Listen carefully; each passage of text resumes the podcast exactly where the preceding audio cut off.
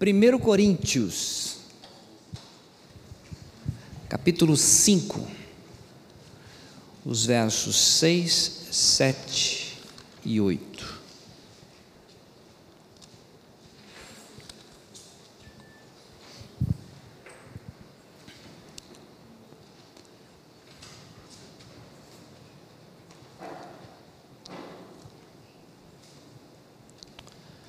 Todos acharam? Leandro pode ler para nós? Não é boa a vossa jactância. Não sabeis que um pouco de fermento faz levedar toda a massa? Alimpai-vos, pois, do fermento velho, para que sejais uma nova massa, assim como estáis sem fermento, porque Cristo, nossa Páscoa, foi sacrificado por nós. Pelo que façamos festa, não com o fermento velho, nem com o fermento da maldade e da malícia, mas com os asmos da sinceridade e da verdade. Amém. Vamos orar. Senhor, a tua palavra, que é viva e eficaz, reconhecemos o teu poder, reconhecemos que o Senhor pode fazer a obra sobrenatural de abrir o nosso entendimento, trazer a revelação aqui com os professores ali. Então nós dependemos do Senhor agora e sempre. Em nome de Jesus. Amém. É, esse momento nosso aqui, apesar de às vezes ser demorado, mas ele, se comparado a toda a semana, ele é um tempo muito curto, é mínimo. Então, esse tempo mínimo aqui, você precisa estar confortável. Se tiver frio, não fique onde o ar está pegando nas suas costas, vem para frente, aqui é mais tranquilo. Você deve estar confortável, você deve estar é, no descanso de agora ouvir uma porção riquíssima da palavra. Então, faça isso, tá bom? É, se alguém acessa o site, eu não sei se alguém acessa lá o site da comunidade, mas no mês de julho, desde o dia 3, que foi o primeiro domingo, até hoje, dia 31, nós estamos focando na a estrutura de uma família. Tá? Lá no capítulo, lá no dia 3, nós começamos o que é igreja? Igreja é uma família, são concidadão dos santos e da família de Deus. E como família, nós temos recém-nascidos, nós temos aqueles de 3 a 5 anos, nós temos de né, 9 anos a 20 anos, de 20 anos a 40 anos. Então nós temos pessoas diferentes. Sabe aquela história do irmão mais velho que incomoda o irmão mais novo? Né? Às vezes aquele recém-nascido falou uma besteira, ao invés de você auxiliar, você dá risada. E igreja não é para isso. Né? Eu lembro-me que quando criança na igreja batista, eu fiz uma oração numa sala e o pessoal deu muita risada. Aquilo me impediu de eu orar, porque ninguém me corrigiu. Por que, que, por que, que deram risada? Eu até hoje não sei por que, que riram de mim. Talvez tenha falado uma besteira enorme, mas eu não tinha sabedoria para isso. Estava introduzindo na oração. Né? Talvez se alguém mais sensível me orientasse, eu não teria um bloqueio nessa questão da oração. Isso nós trabalhamos o primeiro domingo. No segundo domingo, nós trabalhamos essa questão de né, os, as fases. Né? Eu era menino, andava como menino, falava como menino, mas depois que eu me tornei homem, eu deixei as coisas de menino. Então, isso você vai encontrar no dia 10. No dia 17, nós falamos sobre surto psicótico. Dentro da família de Deus, você não vai passar por isso. Por quê? Lemos o Salmo 18, né? Eu amo ao Senhor, fortaleza minha, Ele é o meu refúgio, Ele é minha segurança. Trabalhamos a história de Jó, perde o bem, os bens, perde os filhos, perde a saúde, a esposa o abandona, os amigos estão ali com alguns conselhos, mas na verdade ele teme ao Senhor. E pelo fato de temer ao Senhor, ele não surtou e ninguém vai surtar quando está em Cristo Jesus. E finalmente, domingo passado, quem esteve aqui, nós trabalhamos essa questão de conhecer, vida eterna essa que te conheçam a ti só, como único Deus, e a Jesus Cristo. Aquela visão que Deus tem com seu Filho Jesus Cristo, a visão dos céus a respeito do Senhor Jesus Cristo, Ele é o Rei dos Reis, o Senhor dos Senhores, Ele é aquele que é mais sublime do que os céus, enfim, crescimento esse mês de julho. E hoje, nós temos um momento muito especial à noite, às 19 horas, que é a celebração da ceia do Senhor. É o momento em que nós vamos relembrar, trazer à memória né, esse sacrifício onde nós fomos incluídos, onde nós fomos aceitos, onde nós fomos justificados. E o Senhor me orientou a trazer um estudo de esclarecimento, né? Porque lá em 1 Coríntios, a palavra de Deus vai falar sobre esse ato desse mandamento de ceia do Senhor, quando a pessoa faz sem discernimento, ele traz para si condenação. E a pessoa precisa então ter o discernimento. Então hoje nós vamos focar nisso pelo fato de termos a ceia logo mais à noite. Então, à noite você vai vir e você vai celebrar com a mente totalmente clara sobre esse assunto, tá bom?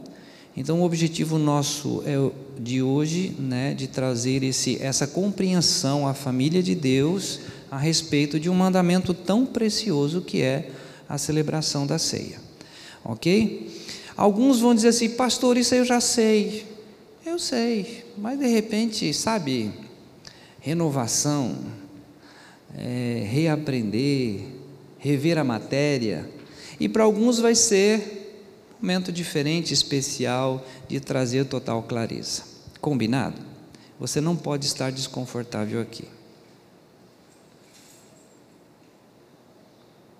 E eu vou pedir uma coisa: se alguém pedir para desligar o ar porque está nas costas, não desligue o ar. A pessoa vem aqui na frente. Porque daí, por causa de um, a igreja toda passa calor e fica cheia de mosquitinho. Estou falando para se sentir confortável, a pessoa não, não, não se toca. Desculpa. Então vamos lá, vou respirar fundo. respirar fundo aqui. É, vamos nesse texto que nós iniciamos, versículo 6. Vamos repetir o verso 6. Não é boa a vossa vanglória. Não sabeis que um pouco de fermento faz levedar toda a massa? Essa versão que ele leu, vanglória. A outra versão diz jactância. A pessoa lê o texto, às vezes não entende e continua lendo, então eu fui lá para a gente trazer uma clareza nisso. Nesse texto, de, a jactância é uma atitude que alguém se manifesta com arrogância e tem alta opinião de si mesmo. É vaidade, orgulho e arrogância. Sabe aquela pessoa que diz assim: Não, eu já sei. Eu fui pregar em Pirangi, São Paulo, alguns anos atrás, e fiquei hospedado na casa de um senhor. Quando nós chegamos, ele falou assim: Quem que é o pastor? Eu fui com o Nelson. Os homens que estiveram em Londrina conheceram o pastor Nelson, irmão da Nair. Nós fomos em dois, daí ele perguntou quem era o pastor. O Nelson falou: É ele. Ele olhou para mim e falou: Isso aí não dá certo. Muito novo. Durante os três estudos que eu fiz na igreja, ele não foi nenhum. Não foi. Porque a pessoa julga, né? Se é um ancião, ele diz: Não, eu já sei, isso eu não preciso e tal. Então nós vamos ter em mente o seguinte: revelação da palavra de Deus. O que, que o apóstolo Paulo está ensinando aqui? Uh, na versão que eu estou, é bem não é boa a vossa jactância, ponto. Os que cuidam do som imediatamente já viram o eco, já perceberam o eco e vão tirar o eco. Aí. Depois ele continua. Não sabeis que um pouco de fermento faz levedar toda a massa? Quem faz pão, coloca um pouquinho de fermento e o fermento Se a pessoa não morreu, ali tem ainda um pouquinho daquele fermento chamado orgulho, arrogância, jactância, e de repente ele se infla. E Paulo está orientando: não é boa essa vossa jactância, né? Aí ele continua no mesmo versículo.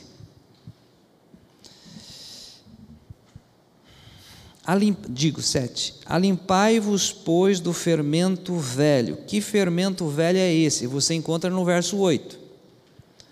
Fermento velho, que é o fermento da maldade e da malícia.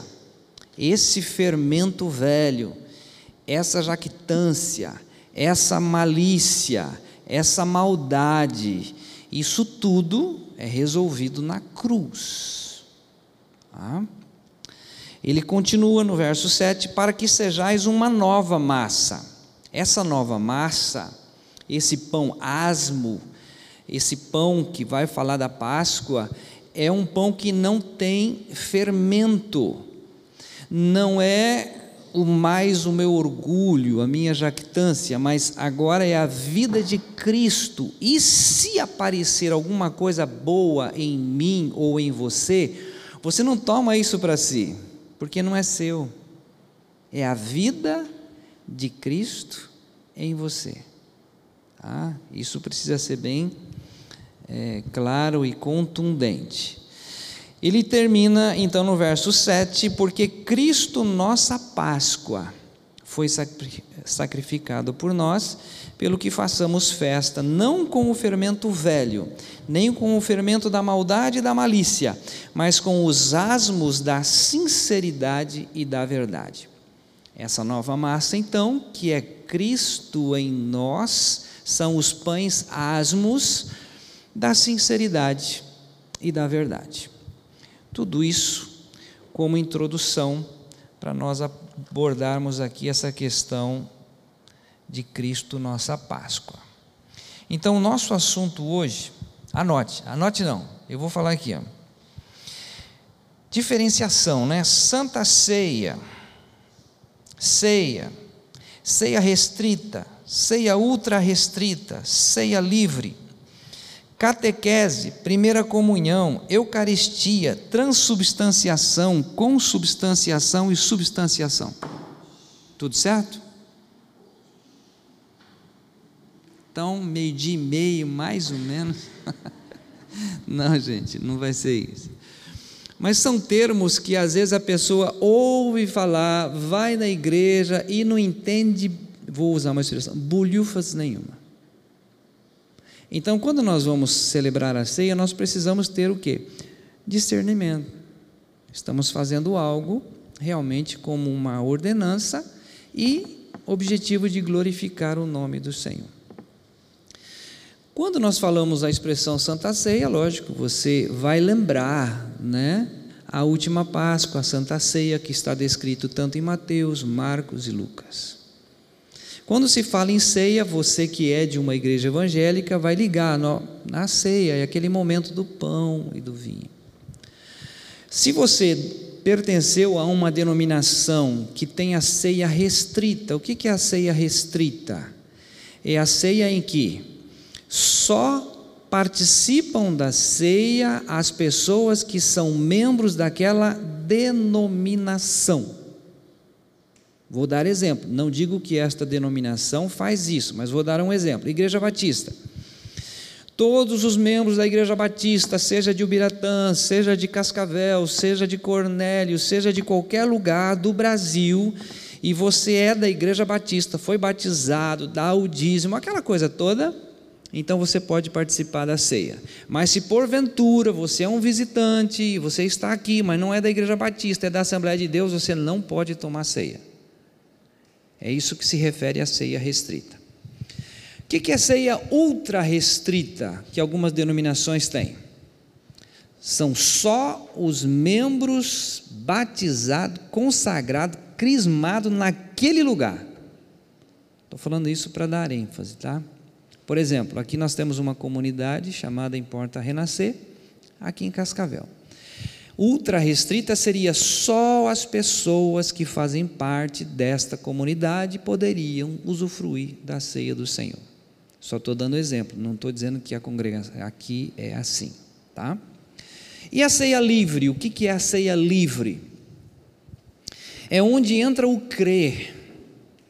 Se você crê nessa obra do Calvário, essa obra que Cristo é a nossa Páscoa, que você realmente foi aceito, que você foi incluído, que você morreu, que Cristo é a sua vida, se esta é a sua experiência, onde você estiver, ou de onde você veio, ceia livre é eu posso usufruir desse momento, porque eu sou uma nova criatura, eu estou em Cristo Jesus.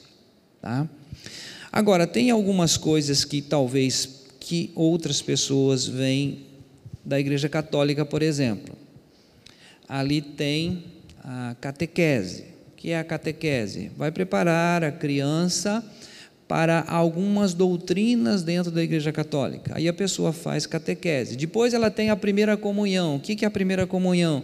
É participar dessa Eucaristia. O que é a Eucaristia? É o corpo presente do Senhor Jesus Cristo na celebração da ceia do Senhor. Agora, dentro da teologia existe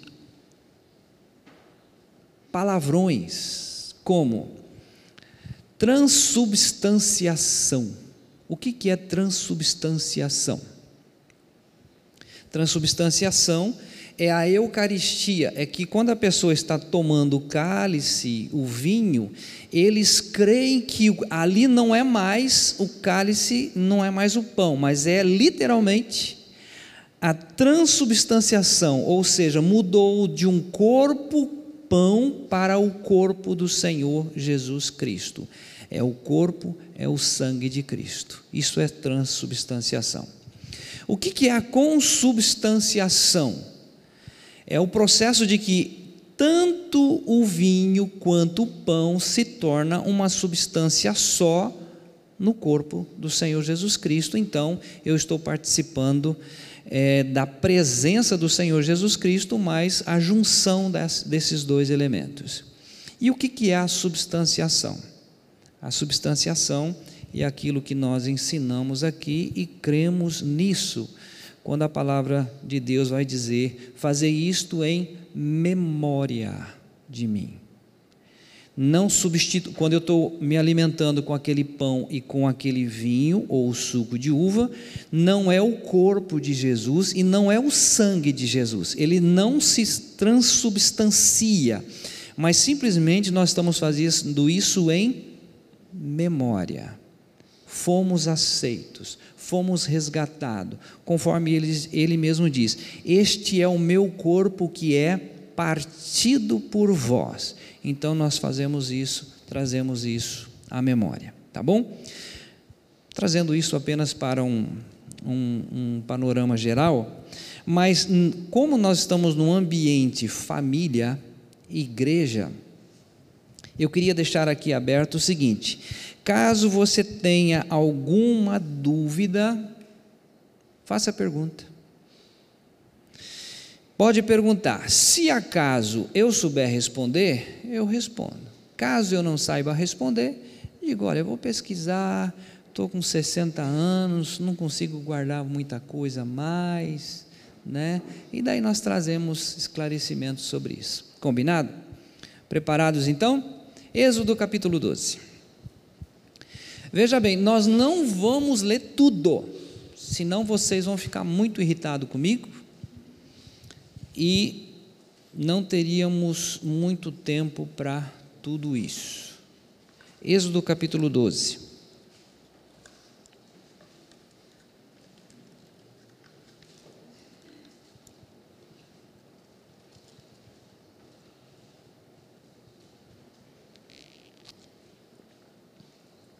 Acharam? Não vamos ler nada agora, tá? Só quero esclarecer para a igreja que tudo que você precisa saber de Páscoa está aí no capítulo 12.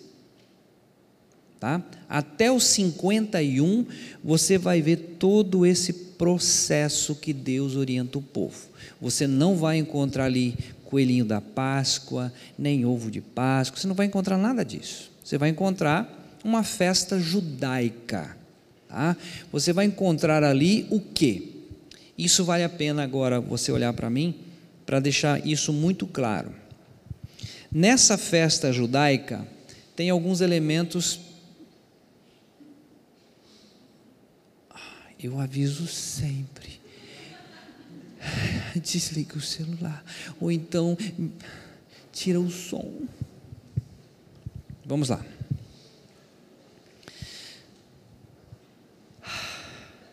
Respirei fundo. Você vai encontrar três elementos extremamente importantes. Tá? Você vai encontrar Egito. Você vai encontrar Moisés. E você vai encontrar Faraó. Tá? Três coisas para gravar, ficar claro na sua mente: Egito, Faraó, Moisés. O que, que significa Egito? Mundo. O que, que significa Faraó? Satanás. O que, que significa Moisés? Libertador. Então, tem um povo escravo no Egito, povo de Israel. O que, que o Egito está fazendo com esse povo? Escravizando. As gerações nascem debaixo da escravidão, sob o jugo de um elemento chamado Faraó, que mantém o povo realmente debaixo de escravidão.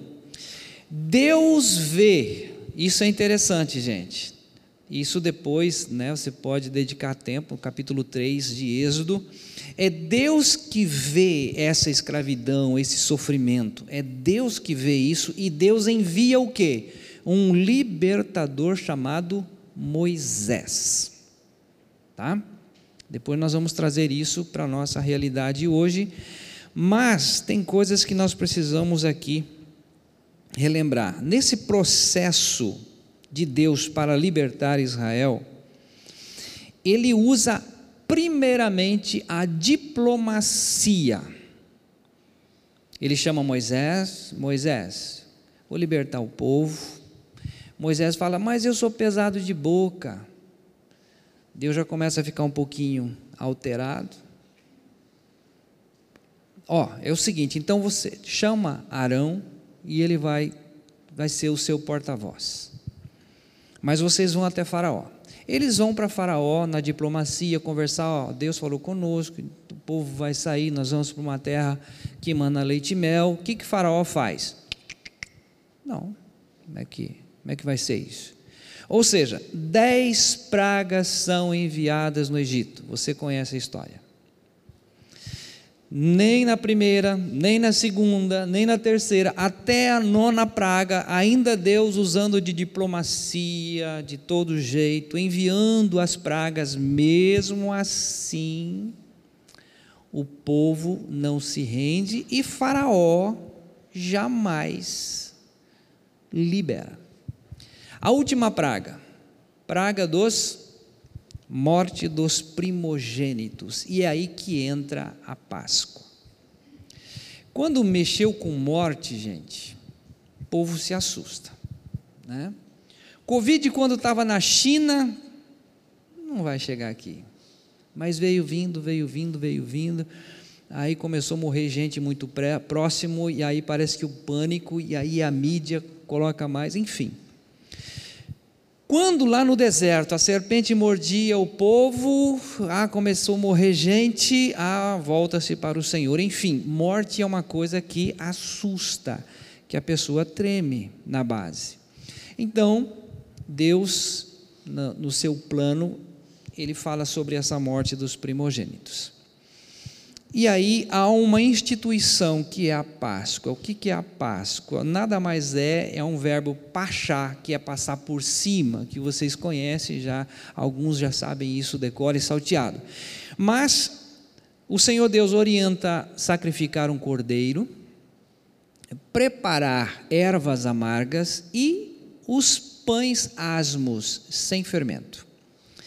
E eles usariam o sangue do cordeiro e passariam por cima dos umbrais da porta da casa, sendo que o devorador iria sair, passar no meio do povo do Egito e toda casa que tivesse sangue nos umbrais da porta, o devorador não mataria os primogênitos, que seria então os primogênitos de Israel.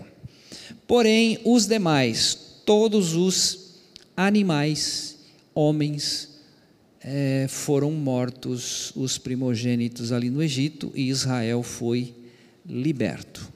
Uma coisa interessante em tudo isso, que agora sim nós vamos ler, os versos 26 e 27. Essa festa deveria ser, e uh, ela é relembrada ainda hoje, mas neste momento de festividade, tem criança, tem adolescente que estão vendo e vão fazer perguntas. Então nós temos aqui nos versos 26 e 27. E acontecerá que, quando os vossos filhos vos disserem: Que culto é este vosso? Então direis: Este é o sacrifício da Páscoa do, ao Senhor, que passou as casas dos filhos de Israel no Egito, quando feriu aos egípcios e livrou as nossas casas. Então o povo inclinou-se e adorou. Então as crianças, os adolescentes estão vendo aquela festa, estão né, comendo pães asmos, eram sete dias de festividade, e a curiosidade da criança é perguntar: que festa é essa? Então, durante todo o tempo eles explicariam: olha, Deus livrou o nosso povo da escravidão do Egito, Deus destruiu os primogênitos, Deus nos introduziu a uma terra, terra que emana leite e mel. Quem que Deus usou para isso? Moisés. Moisés foi aquele que foi fazer esse, esse procedimento, tá bom? Finalmente, dentro ainda do Velho Testamento, aqui os versículos 50 e 51, para nós então apenas mostrar que isso aconteceu. E todos os filhos de Israel o fizeram. Como o Senhor ordenara a Moisés e Arão, assim fizeram. E aconteceu, naquele mesmo dia, que o Senhor tirou os filhos de Israel da terra do Egito, segundo os seus exércitos. Pronto tirou, mostrou isso para nós. Velho Testamento, aqui está a festividade da Páscoa. Então, essa semana você vai receber no Whats esse capítulo 12, para você ter tempo de ler, de ter propriedade com mais tempo e degustar esse processo que Deus usou. O importante é lembrar que teve obediência e houve livramento por parte do Senhor. Ok? Até aqui tudo certo? Alguma dúvida? Pergunta? Podemos continuar? Então vamos lá.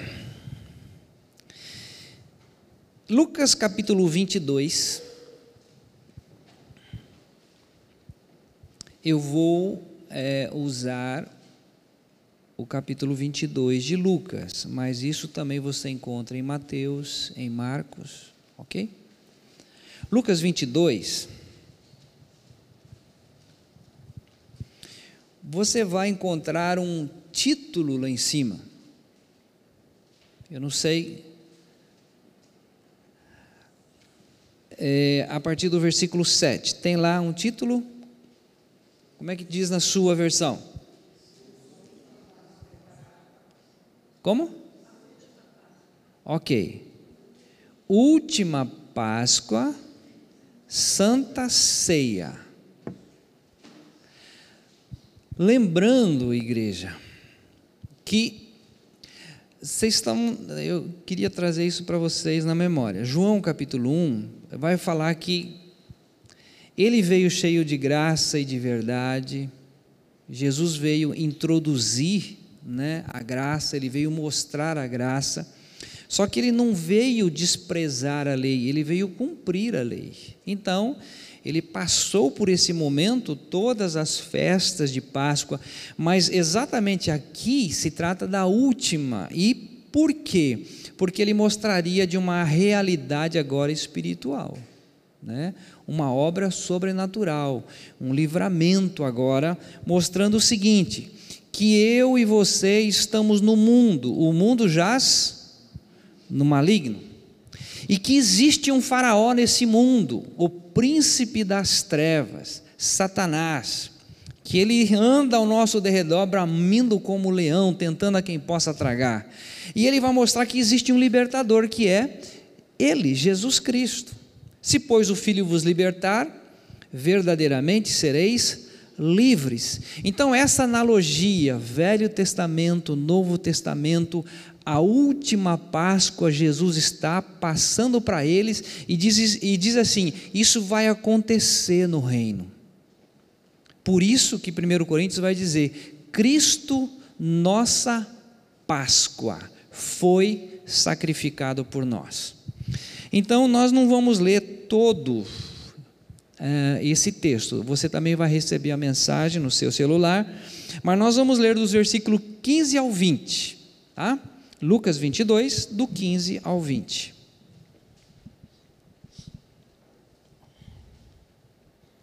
E disse-lhes: Desejei muito comer convosco esta Páscoa, antes que padeça.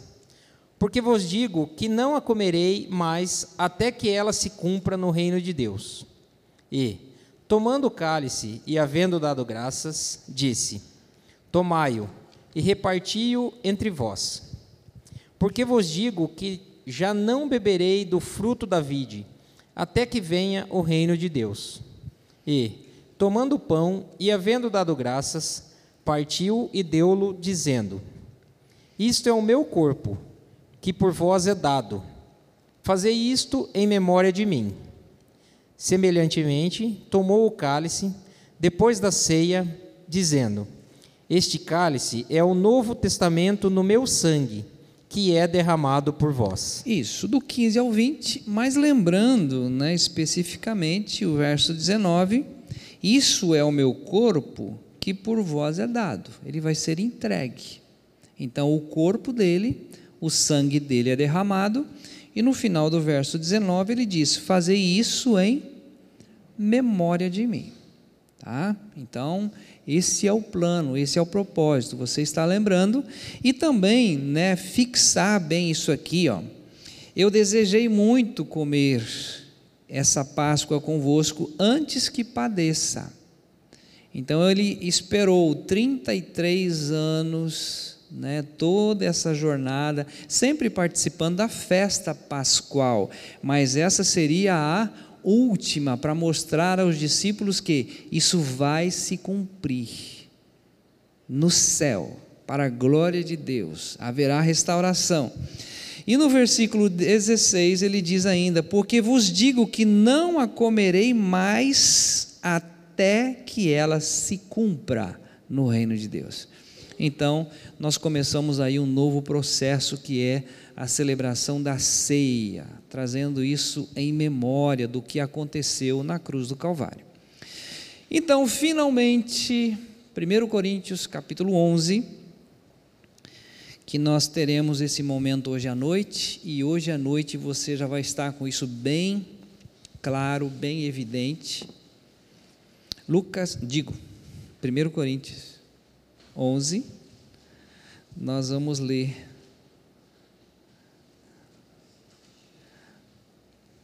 Nós não vamos, nós não vamos ler todo o conteúdo, tá?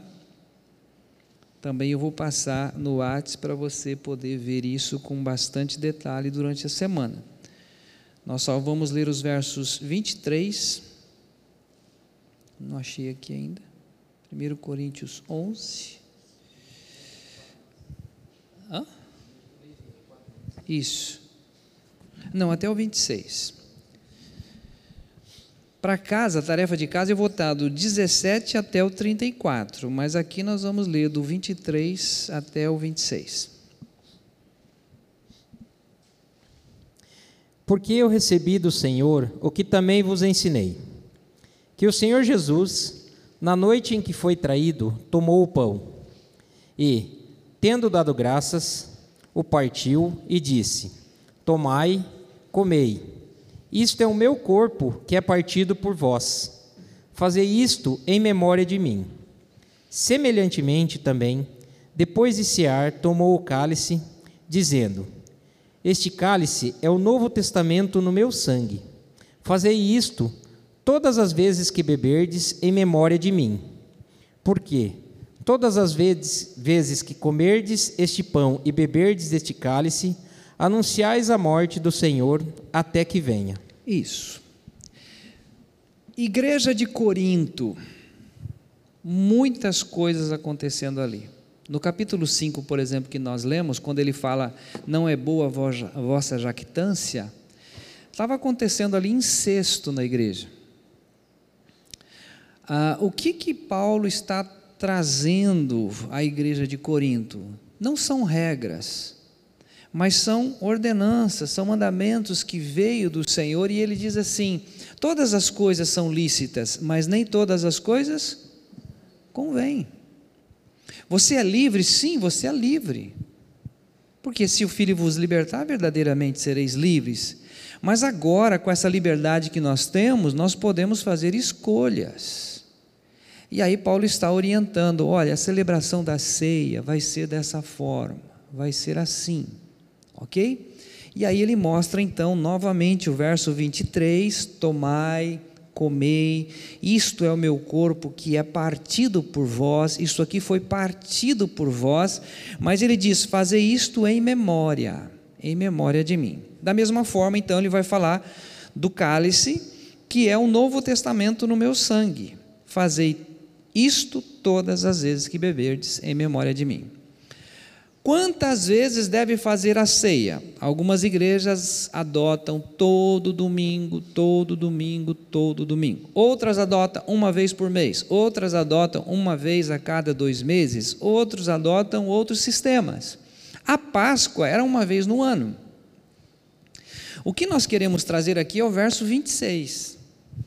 Quando ele orienta o seguinte: porque todas as vezes, seja toda semana, seja todo mês, seja todo ano, não importa, mas todas as vezes que comerdes este pão e beberdes este cálice, anunciais a morte do Senhor até que venha. Esse gesto, essa obediência, essa manifestação, é para os cristãos mostrar a todos os demais que estão ali, para os seus filhos, para a sua família, que houve uma morte, que houve um sacrifício, que houve algo sobrenatural para nos tirar do império das trevas e nos transportar para esse novo reino, o reino do Filho do seu amor. Então, preste atenção nessa frase, né? Anunciais a morte do Senhor até que venha. E por que a morte? Então vamos lá. Agora se prepare que vai ser assim, ó. Rápido, rápido, rápido, rápido. Tá bom? Por que anunciar a morte? Porque a morte de Jesus, na morte de Jesus houve uma atração. João 12, 32, não preciso ir lá?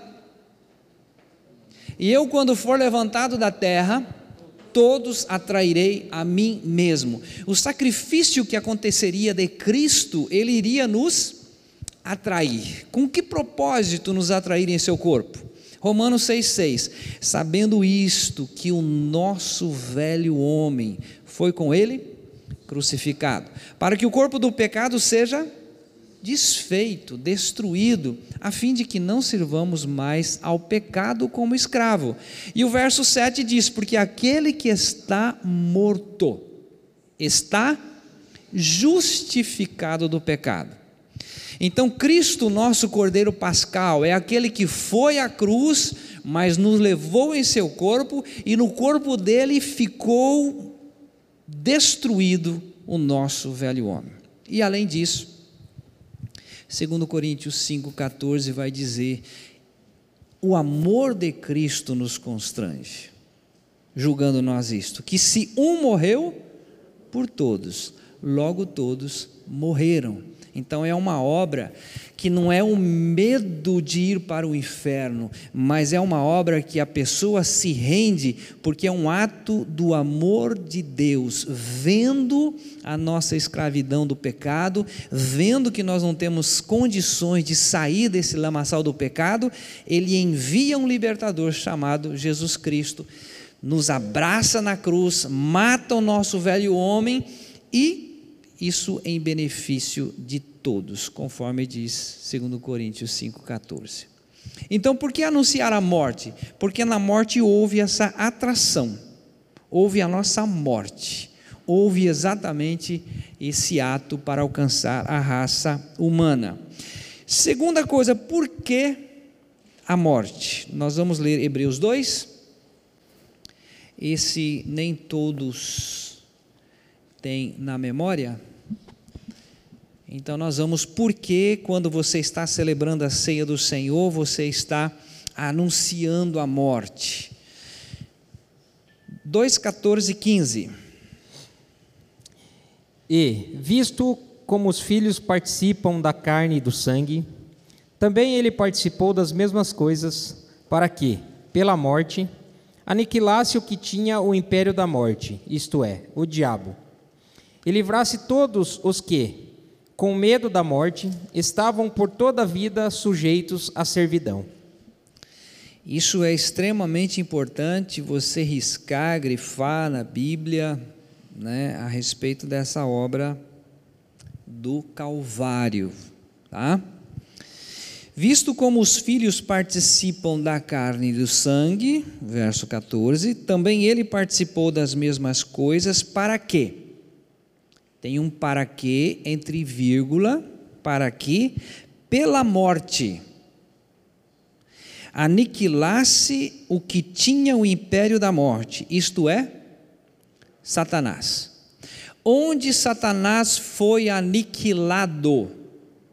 Na morte, na cruz, no corpo do Senhor Jesus Cristo.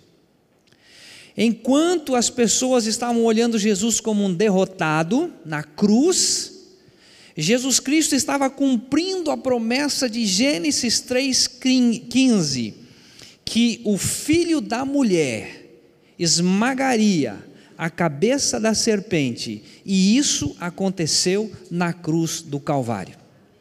Essas igrejas que ficam cantando que vamos pisar a cabeça de Satanás, isso é a maior heresia que existe. Satanás já foi destruído na cruz do Calvário, no corpo do Senhor Jesus Cristo.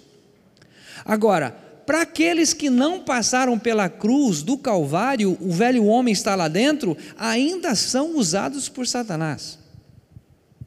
E ele vai ser aniquilado no sentido de ser lançado no abismo, mas ele está nesse mundo porque o mundo foi entregue a ele. Por isso que a Bíblia diz: o mundo jaz no maligno e ele está ao nosso derredor, ele está tentando puxar você dessa obra que Jesus Cristo já realizou em nosso favor. Mas para mim e para você, Satanás está derrotado, ele foi aniquilado na cruz do Calvário. E o versículo 15 que foi lido, e livrasse todos os que, com medo da morte, estavam por toda a vida sujeitos à servidão. Né? As pessoas têm um medo de morrer terrível, mas a melhor coisa que existe é morrer no corpo do Senhor Jesus Cristo, porque morrendo em Cristo, nós temos a vida eterna, e aquele que tem a vida eterna passou da morte para a vida, e nenhuma condenação mais há para aqueles que estão em Cristo Jesus. E além disso, quando eu estava fazendo o teste essa semana, eu entrei nos 60 anos, no caixão, será que eu vou ficar com a mão assim? Ou assim? Pedi para minha filha cortar as unhas, para não ficar né, muito exposta, a unha continua crescendo. Então, depois que morreu, hora que esse, esse corpo se desfaz, nós ainda vamos ter uma entrada na Canaã celestial, ruas de ouro. Não precisamos mais de sol, porque a presença de Deus será constante. Então, é uma vida impossível de escrever. Por isso que Paulo diz: Para mim, o viver é Cristo e o morrer é lucro. Então, por que anunciar a morte? Porque na morte Satanás foi aniquilado, não tem mais poder sobre a sua vida. Colossenses capítulo 1 agora tem algo ainda é, tremendo, maravilhoso, fantástico. Quando nós estamos celebrando a ceia do Senhor, nós estamos é, é, levantando o cálice, nós estamos degustando aquele pão, trazendo isso à memória e dizendo em alto e bom som para todos o que aconteceu conosco. Acharam Colossenses 1, 21 e 22.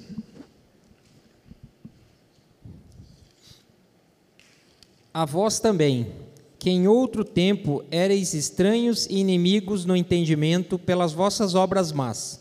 Agora, contudo, vos reconciliou no corpo da sua carne, pela morte, para perante ele vos apresentar santos e irrepreensíveis e inculpáveis. Olha isso que coisa linda, gente. Isso aqui precisa ser é, riscado, gravado. Por que anunciamos a morte quando celebramos a ceia do Senhor?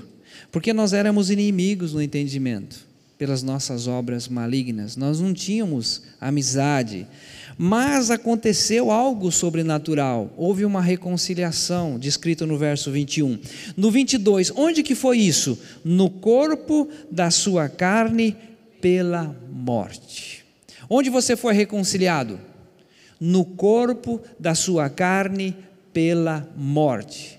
Fomos atraídos, fomos colocados no corpo dele, na morte dele, nós fomos totalmente reconciliados com Deus, porque ali houve algo que nós vamos encontrar agora em Colossenses capítulo 2. Colossenses 2, os versículos 12, 13, 14, 15. Esse eu quero ler. Não, esse eu preciso ler, tá? Em alto e bom som. Olha o 12. Sepultados com ele no batismo, nele também ressuscitastes pela fé no poder de Deus que o ressuscitou dos mortos. Então ele não nos deixou na cruz, mas ele nos ressuscitou juntamente com ele 13. E quando vós estáveis mortos nos pecados e na incircuncisão da vossa carne, vos deu vida ou vos vivificou juntamente com ele, perdoando-vos todas as ofensas. Quando você degustar o pão e beber o cálice, você vai se lembrar do que? Vai anunciar a morte a todos, porque você foi perdoado. Você foi perdoado. Você, aos olhos de Deus, é visto da seguinte forma: santos, irrepreensíveis e sem defeito. Porque Ele nos vê através do sangue, Ele vê através do sacrifício do Senhor Jesus Cristo. Agora, continuando o texto, versículo 14 em quem temos a redenção pelo seu sangue, a saber, a remissão dos pecados, o qual é a imagem do Deus invisível, o primogênito de toda a criação. Ah, desculpa. Gente, eu estou dez anos fora do contexto bíblico.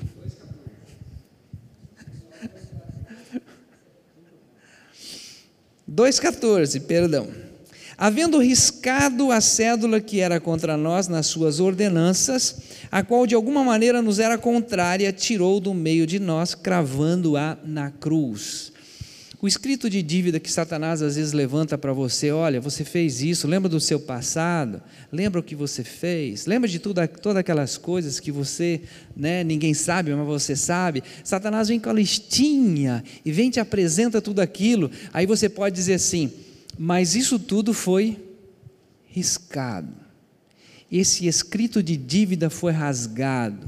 Jesus me perdoou naquela cruz, não há mais dívida.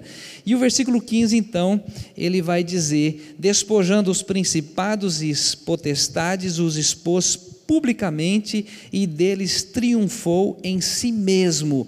Em algumas versões ainda acrescenta na mesma cruz. Ou seja, Celebrar a ceia do Senhor é trazer à memória o que aconteceu na cruz, é trazer à memória que a morte foi a nossa solução, foi onde nós fomos totalmente é, transformados pela graça de Deus. E, Gálatas 6,14, porque né, anunciamos a morte? Por que relembrar? Por que trazendo à memória, né? Da morte, desse sacrifício. Gálatas 6,14.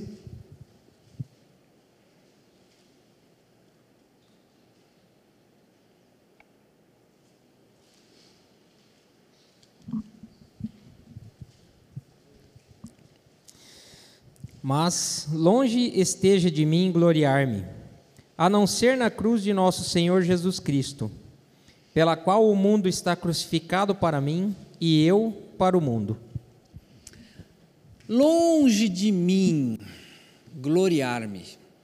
Sabe aquela jactância, aquele orgulho? Eu aceitei Jesus. Eu vou à igreja todos os domingos, eu dou dízimo, eu oro, eu faço isso, eu faço aquilo. Não, essa jactância aí, esse orgulho já foi, morreu, acabou. E aí o Paulo diz assim: longe de mim a não ser gloriar-me no quê?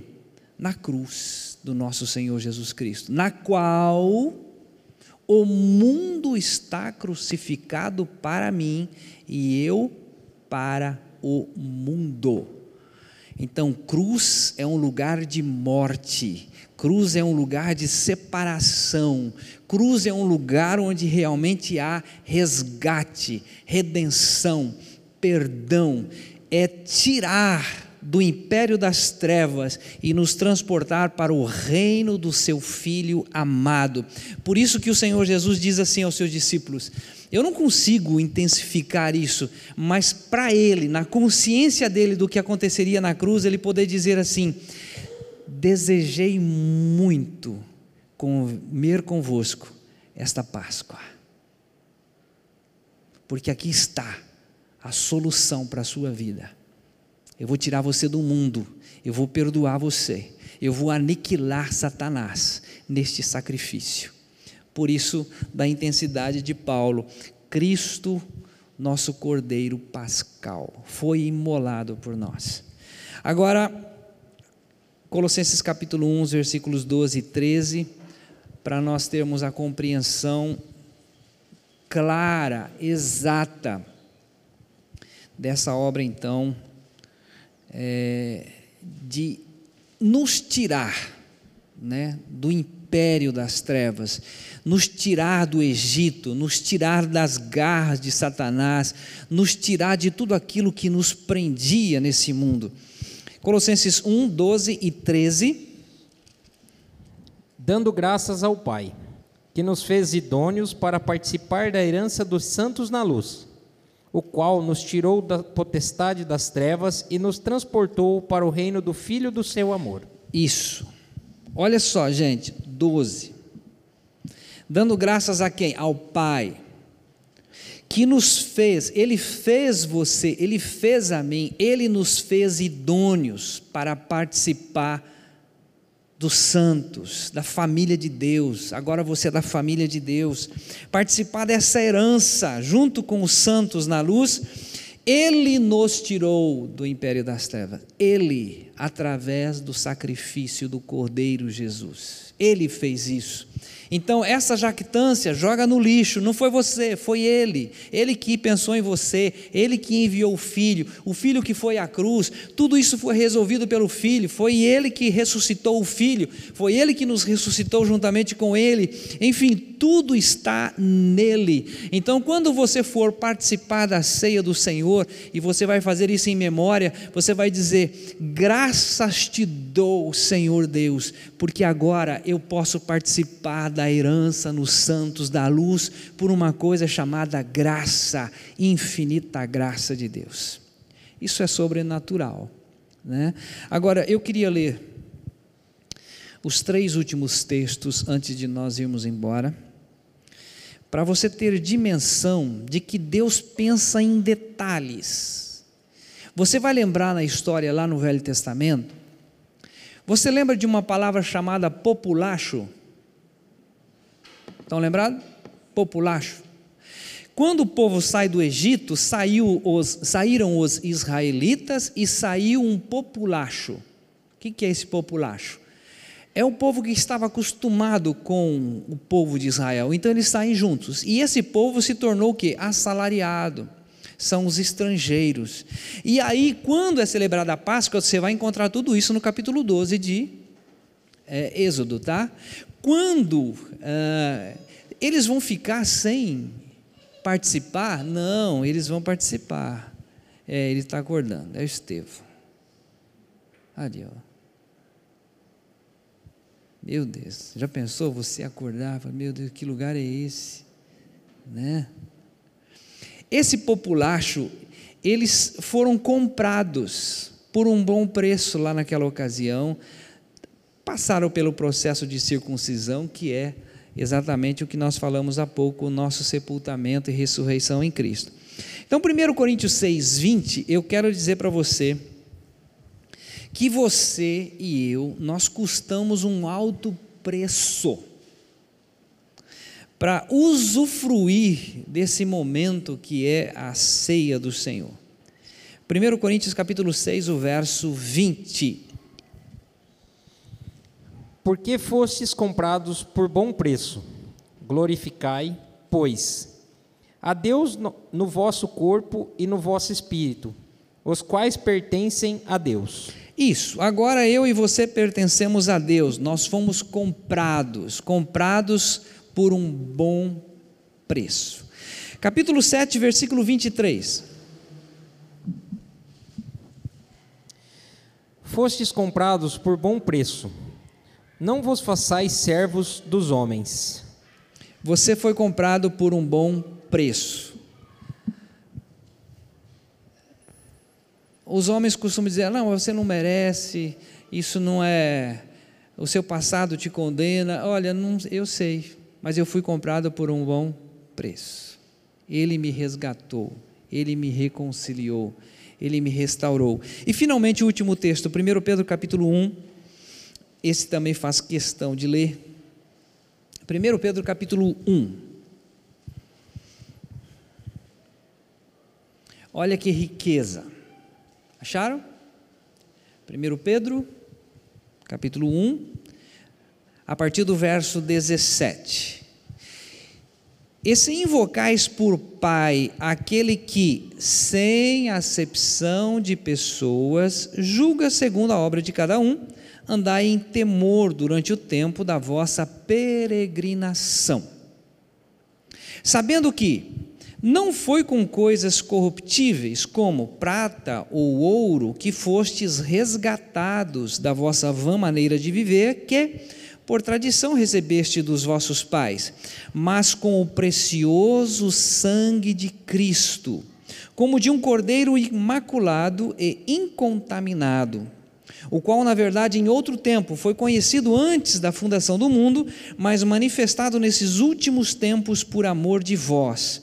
E por ele credes em Deus, que o ressuscitou dos mortos e lhe deu glória, para que a vossa fé e esperança estivessem em Deus, purificando a vossa alma na obediência à verdade, por amor fraternal não fingido, amai-vos ardentemente uns aos outros com um coração puro, sendo de novo gerados, não de semente corruptível, mas da incorruptível, pela palavra de Deus viva e que permanece para sempre. Com que base você faz isso? Com que base você toma posse disso? Com base na Escritura.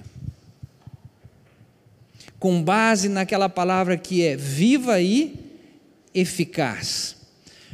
Não há mérito, não há um sentimento, mas há aqui uma palavra, uma promessa em que todas as palavras de Deus têm nele o sim e por ele o amém.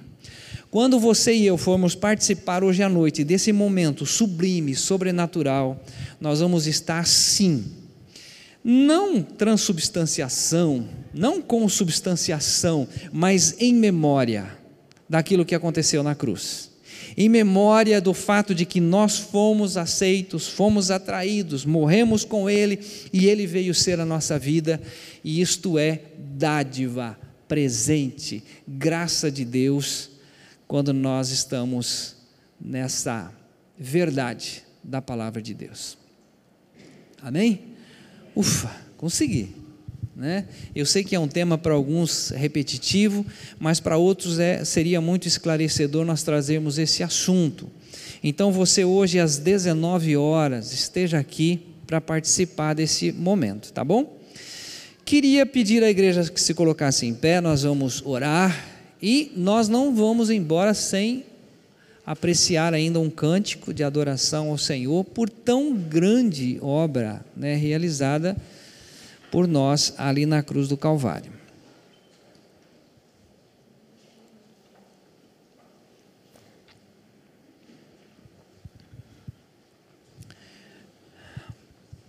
Então vamos orar.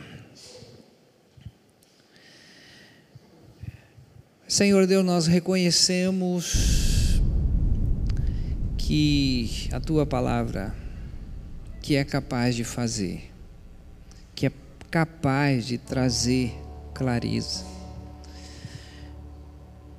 não é pela nossa capacidade, não é na tentativa de convencimento, mas de trazer à memória, Senhor, tão grande obra que o teu filho diz: Desejei muito comer convosco essa Páscoa, até que se cumpra. E nós te louvamos, Senhor, porque ela se cumpriu.